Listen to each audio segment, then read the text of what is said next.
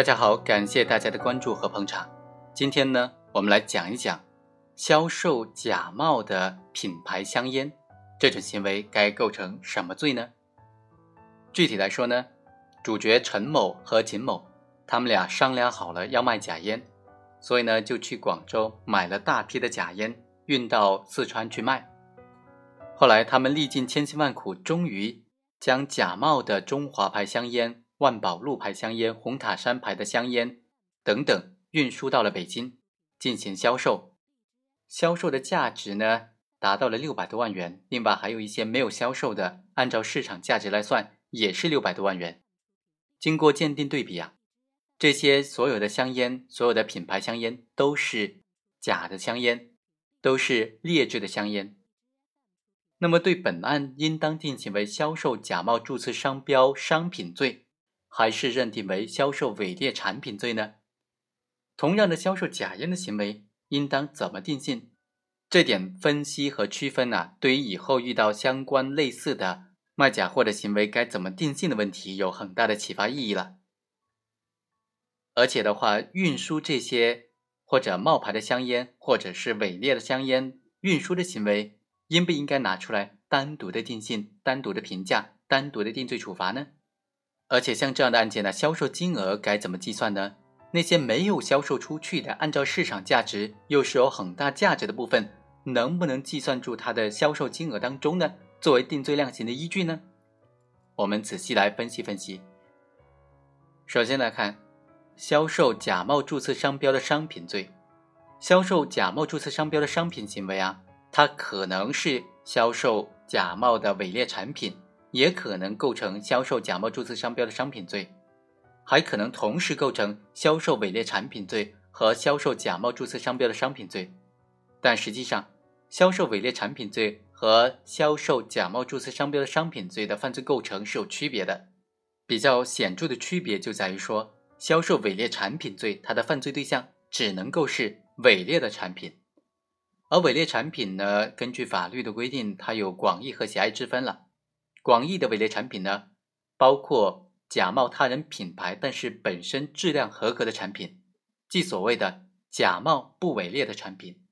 狭义的伪劣产品，仅仅是指刑法第一百四十条所规定的，在产品当中掺杂、掺假、以假充真、以次充好，或者以不合格产品冒充合格产品。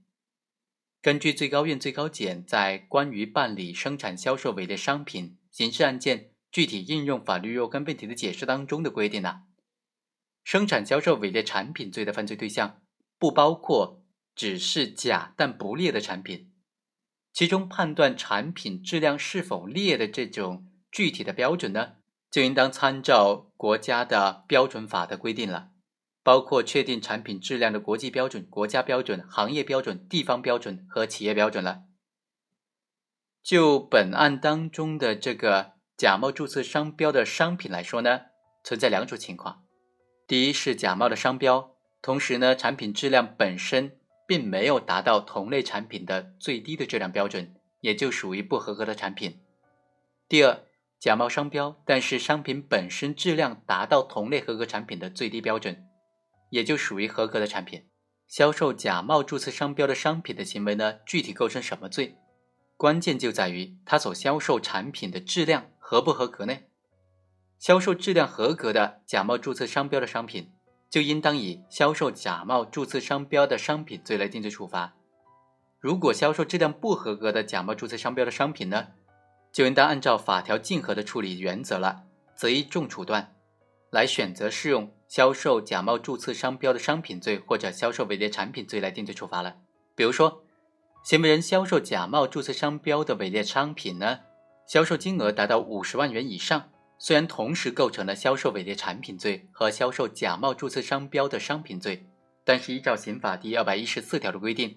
销售假冒注册商标的商品罪法定最高刑期为七年有期徒刑。然而，如果以销售伪劣产品罪来定罪，根据销售金额的具体情况，可以判处七年以上的有期徒刑，甚至是无期徒刑，或者说。如果行为人销售假冒商标的伪劣产品，销售金额不满五万，依法不构成销售伪劣产品罪，但是他的行为危害后果情节都特别严重，就应当以销售假冒注册商标的商品罪来定罪处罚了。所以呢，为了准确的适用刑法和司法解释关于严惩假冒伪劣商品的犯罪的规定呢，对于假冒伪劣犯罪案件所涉及的产品是否属于伪劣产品，都应当进行司法的鉴定。所以，最高院下发的关于审理生产销售伪劣商品刑事案件有关鉴定问题的通知当中，就明确规定说：第一，对于那些提起公诉的生产销售伪劣产品、假冒商标、非法经营等等严重破坏社会主义经济秩序的犯罪案件，所涉的生产销售的产品属不属于以假充真、以次充好、以不合格产品冒充合格产品，是很难确定的，就应当按照司法解释的规定，由公诉机关。委托法律行政法规规定的产品质量检验机构进行鉴定。第二，根据司法解释的规定，法院在受理的这种生产销售假药犯罪案件，以及生产销售不符合卫生标准的食品犯罪案件，都需要有省级以上药品监督管理部门设置或者确定的药品检验机构和省级以上卫生行政部门确定的机构出具的鉴定意见。第三。经鉴定确实为伪劣商品，被告人的行为既构成生产销售伪劣产品罪，又构成生产销售假药罪或者生产销售不符合卫生标准的食品罪，同时呢又构成侵犯知识产权、非法经营等等其他犯罪，那么呢就应当依照处罚较重的规定来定罪处罚。我们来看看本案，被告人陈某呢为了谋取非法的利益，大量的销售假冒的。红塔山、中华牌的、范宝路牌的这种商标的伪劣的香烟，销售的金额呢特别巨大，既严重侵犯了他人的注册商标专用权和国家的商标管理制度，也侵犯了国家的产品质量管理规定制度和消费者的合法权益。他的行为同时触犯了刑法第一百四十条和刑法第二百一十四条的规定。既构成销售伪劣产品罪，又构成销售假冒注册商标的商品罪，属于法条竞合的情形，所以呢，应当以处罚较重的法条来定罪处罚，也就是以销售伪劣产品罪来定罪处罚比较合适。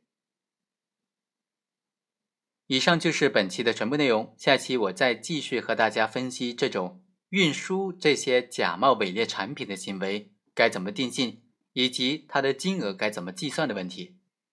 下期再会。